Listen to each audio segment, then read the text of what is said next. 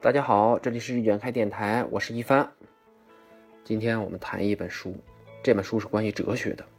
好，可能有人有要翻译话，哲学，嗯，在电台录制哲学会不会很晦涩呢？啊，不是的。今天的这本哲学关于哲学方面的书呢，它是以是一种访谈录的形式呈现的，啊，是上世纪七十年代英国 BBC，呃，电视台的主持人布莱布莱麦基做的一档哲学普普及节目，啊，最终整理成了一本书，它的名字叫《思想家》，副标题叫《当代哲学的创造者们》。这本书还是很非常有意思的，啊。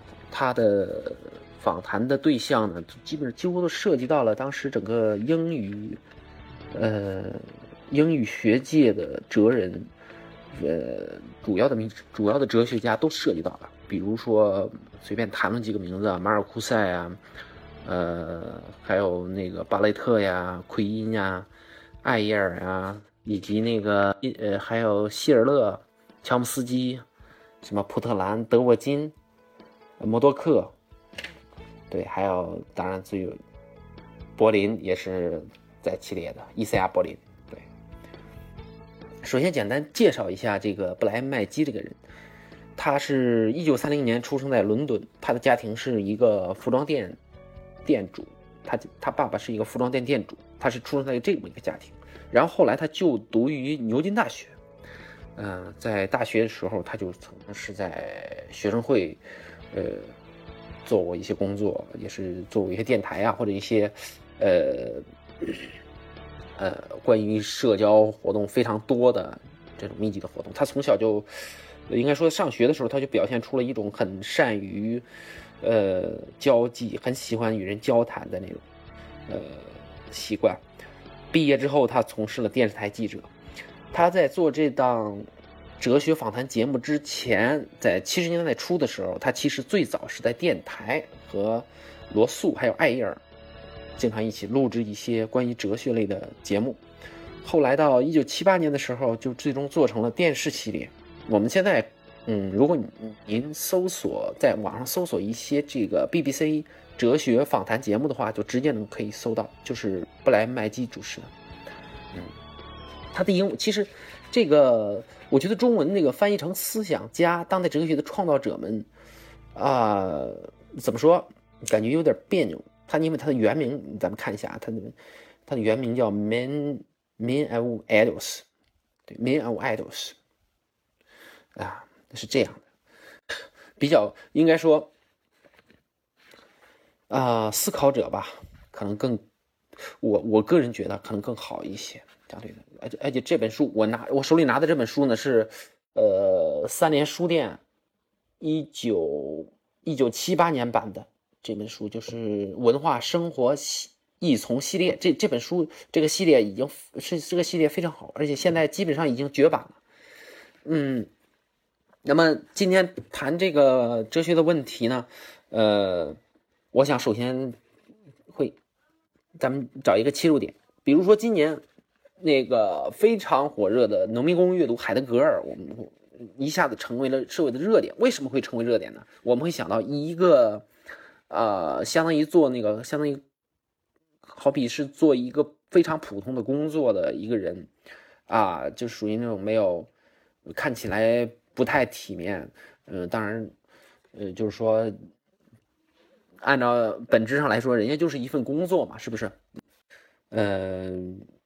他会业余时间会花费很大的精力去研究哲学，去读哲学，自己读海德格尔啊，自学英语，然后自己呃，在这个网上啊，还有豆瓣上，嗯，经常发帖子，嗯，然后还有一还自己翻译了一些呃海德格尔原著的一些东西，就是我觉得，所以当时引起了很大的轰动，呃，所以。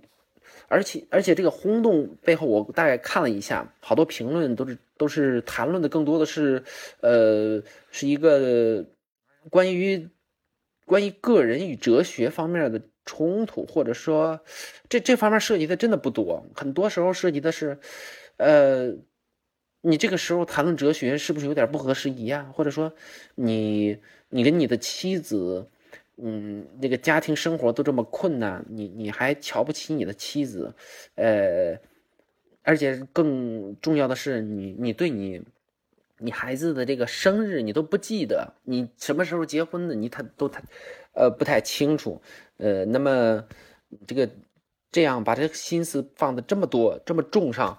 呃，在哲倾倾注这么多，在哲学上，那是不是有点不太合适呢？就是我觉得谈论的好多都是没有到到应该说这个问题的根本上、本质上。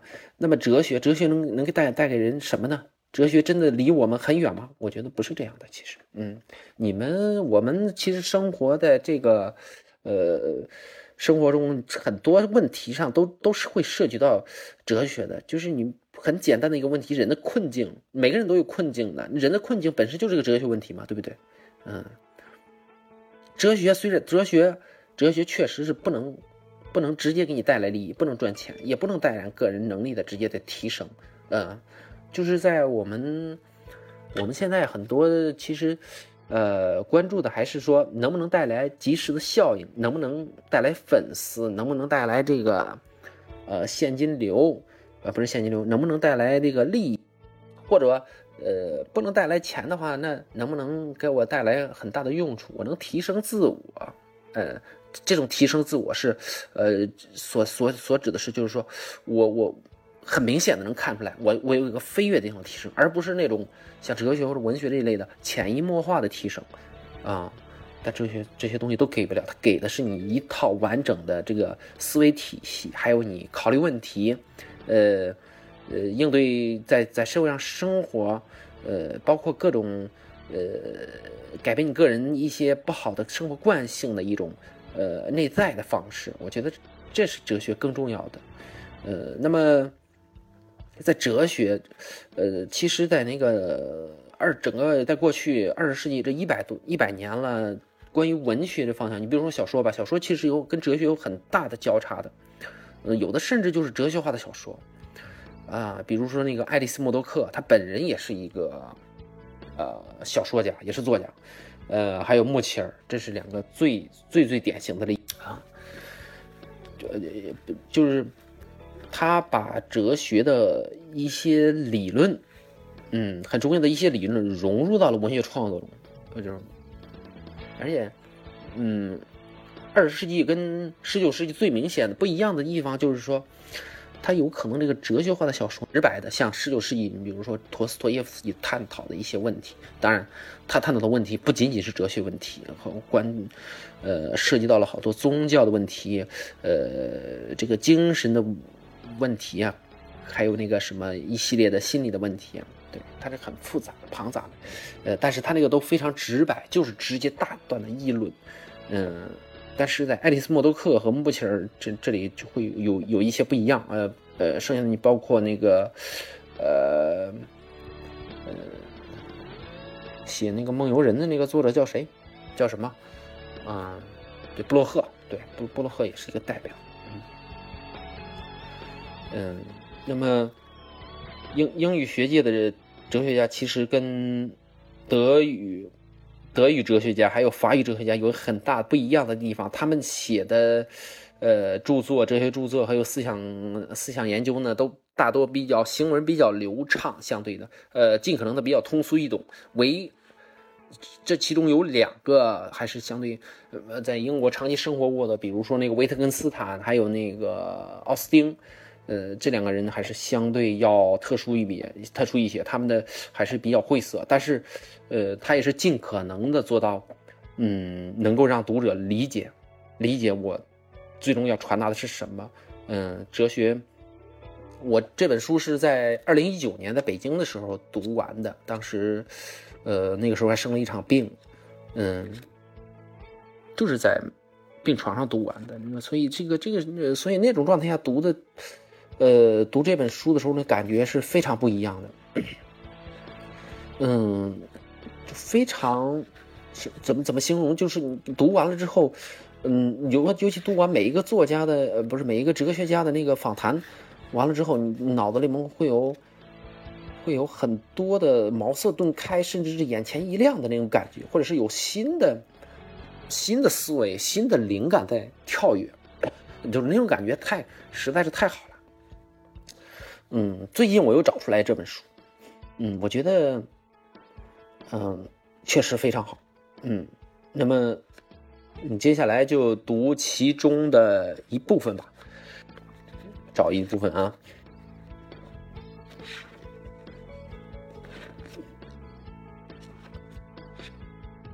嗯，应该说现在好，就是联系到咱们前几集谈到的是人，更多的是人的困境，对不对？对不对？还有今年比较热门的海德格尔与现代存在主义。那么今天咱们读一段，这个麦基采访威廉巴雷特，嗯，谈论的就是关于海德格尔与现代存在主义。好，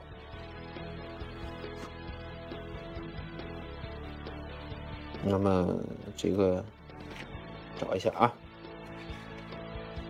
我现在开始，我们读的时候，你会发现他这个采访人，还有这个作家回答的这个他的这个风格，其实是，嗯，还是在这个电视访谈节目上能完美的嵌入的。我以前其实对这个一直是比较怀疑的。我们从第一个开始啊，麦基的文啊，假设我是一个对马丁海德格尔的哲学一窍不通的人，而你又想使我对他有一个基本的了解，你打算从哪里谈起呢？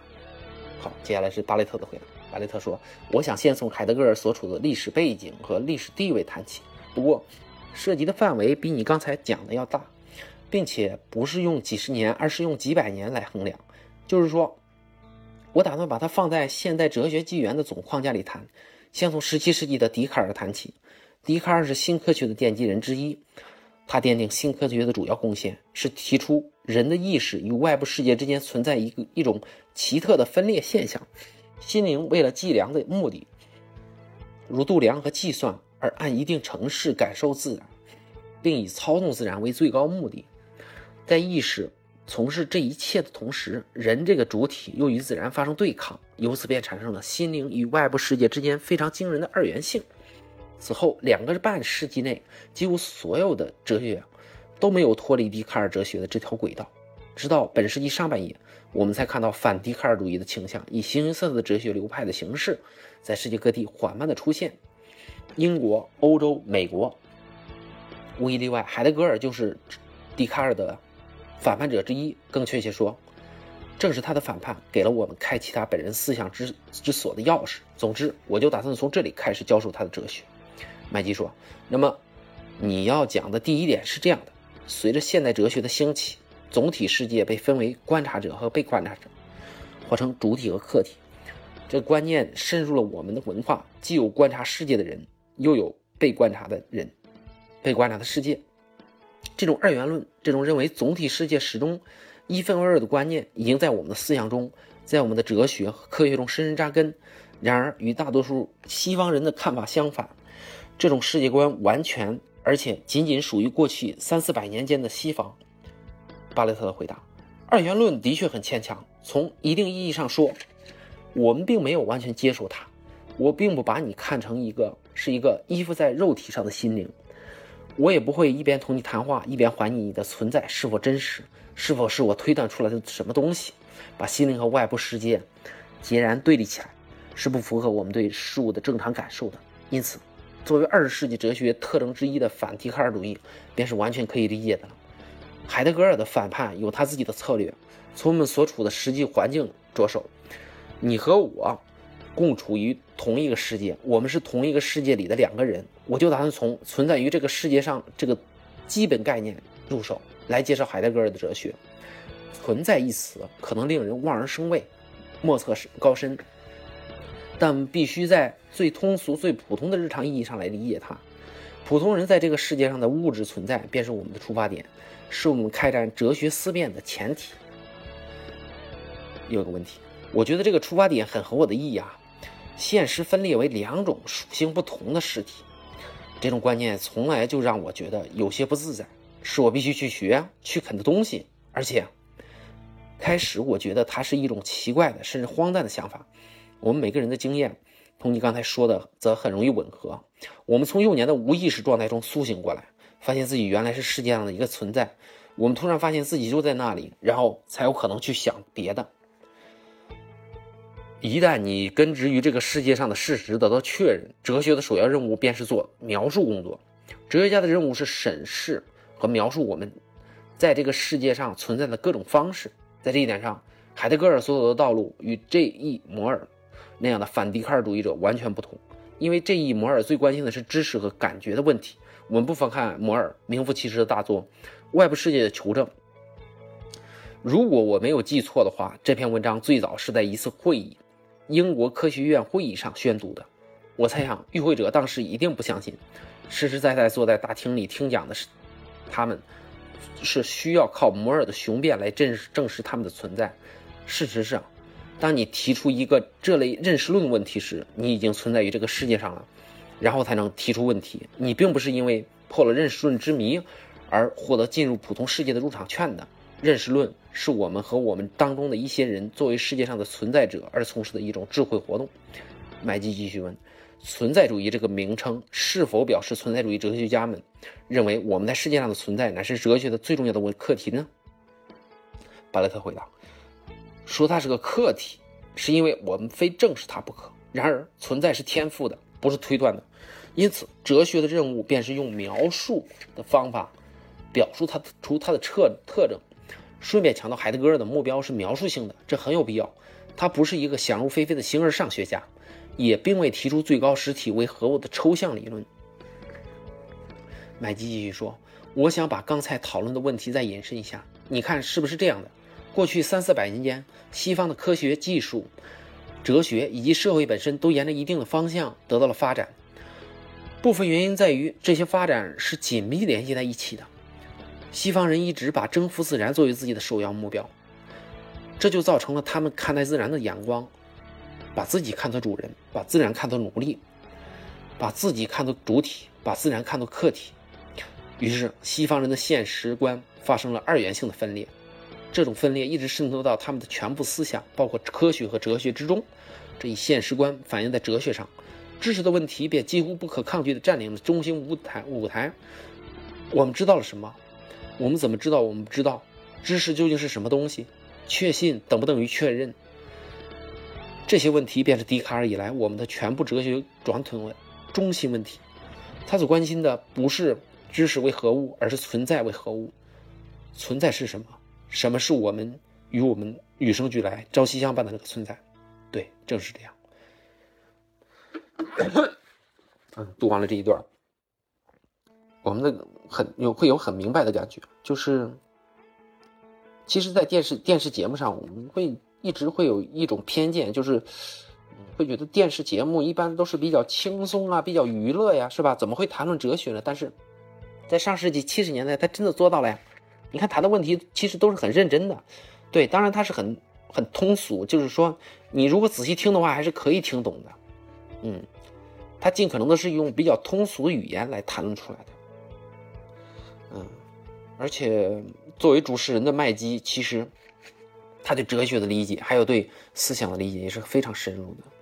他对问题的这种敏感性，还有对每个哲学家他研究的不同的领域的把握，啊，还是非常非常非常地道的。我想，作为一个主持人，他已经远远超出了自己的就是工作本身。嗯，你想作为一个主持人，他有主持人最重要的是什么？控场，还有提，还还有呃提问那个是那就不是太重要了，因为麦基做过记者，记者最重要的是提问。哲学其实也有一点，哲学很重要的一点也是提问。为什么？为什么会是这样？他怎么就是这样？那为什么不是别的呢？哲学其实也是这样的。我们多问为什么的时候，其实本身已经处于一种思考的过进程中。嗯，那好，这个这就是关于哲学，关于哲学以及他这个哲学访谈节目的一种结合，而且这就是一种视觉传媒与哲学、哲学、哲学思考完美的结合。就是这其实已经打破了这个啊。娱乐至死，或者说电视、什么手机、网络就是娱乐至死。其实，嗯，我们那种说法不是不正确。嗯，因为应该说大部分的这个视觉方面的，还有这个。呃，电视或者是视频网络传达出来的都是比较短的、比较平直的、比较快的一些，呃，更利于你观看，你不用过多的思考来呈现的东西，就是它其实是那个样子的。呃，这本质上这就是文字和呃图像。还有这个这个视频所所有的不同，我们其实现在处处于了一个可能比上世纪，呃，那个美国的一个社会学家写的那本《娱乐至死》的那个那个作者更不一样的时代。那个时候电视它是在一个普及的时代，电视至少呢。它还是有电影、电视节目、综艺节目，还有各种各各各种类型的一些节目。它还是它虽然是图片，虽然是视频，但是还是比较长的。但是现在咱们，我想很多人家里其实也有电视，但是看电视的时候真正的不多啊。这几天可能就出于世界杯期间，可能还是有一些看电视啊，可能会看一些，但平时估计很少看，对吧？我们看的最多的是手机，手机上有什么东西呢？短视频，视频。各种各样的短视频，抖音也好，B 站也好，还有那个快手也好，对不对？都是，呃，还有微信的视频号，嗯，小红书，啊，都这一类，嗯，它有个特点嘛，就是长则半个小时啊，一呃，对，这算比较长的了，短的可能四五分钟就结束了，啊，这个短的视频，嗯，那个，呃，最典型的就是说。我也看过，我就搞不明白。你比如说，那个有的视频，我就在吃饭，我喝饮料，就录这个。我为什么要？我在想，我为什么要喝你？我为什么要看你喝饮料？为什么要看你吃饭呢？是不是？当然，这个有点偏离了。其实也不偏离啊，这个是一种娱乐嘛。娱乐其实也是哲学的另一种。极极端，它极它其实是一种消解的状态。为因为我们现在处于一种那个信息啊，还有这个过载的状态。你你你接收到的信息其实是是是那个那个远远的超出了你头脑中所所有所应该嗯承载的。包括消费也是，各种各样的东西一股脑的全向你用来了，所以你就想想要一种。比较舒缓的方式，但是很遗憾的是，呃，这个这个读文字可能要困难一些，因为你要耐心的，对吗？就这个一本书可能短的也有一二百页吧，对吧？长的可能有四五百页，你看看起来，嗯嗯，而且这字这么小，比如说我现在手里拿的这本书字这么小，你看的话，你要，哎，你要耐下心来这样看看下去，所以这个是专注的状态，但是。我们追求的是啊，我我想放松放松。那好，嗯，那我可能看个视频啊，嗯，有人去出去那个看看海外的世界啊，或者看看某种恶搞的视频啊，或者是喝水的呀、健身的呀啊，能得到一种舒缓，能得到，呃，就是呃某种那个意识生活在别处的那种感觉。就是说你现在当下你没有做这没有做这种事情，那么别的人在做，你再想想，你也可能也在做。啊，这也其实也是一种，嗯，对，就个人一种，嗯，状态的延伸吧，也是一种，也可以说是一种，嗯，个人的方式。我们尽管说它会消解哲学，但哲哲学它是比较深入的，嗯，它是所有东西的内在的逻辑，这就是不一样。对，那么好，今天咱们的节目就到这里，好，谢谢大家，再见，晚安。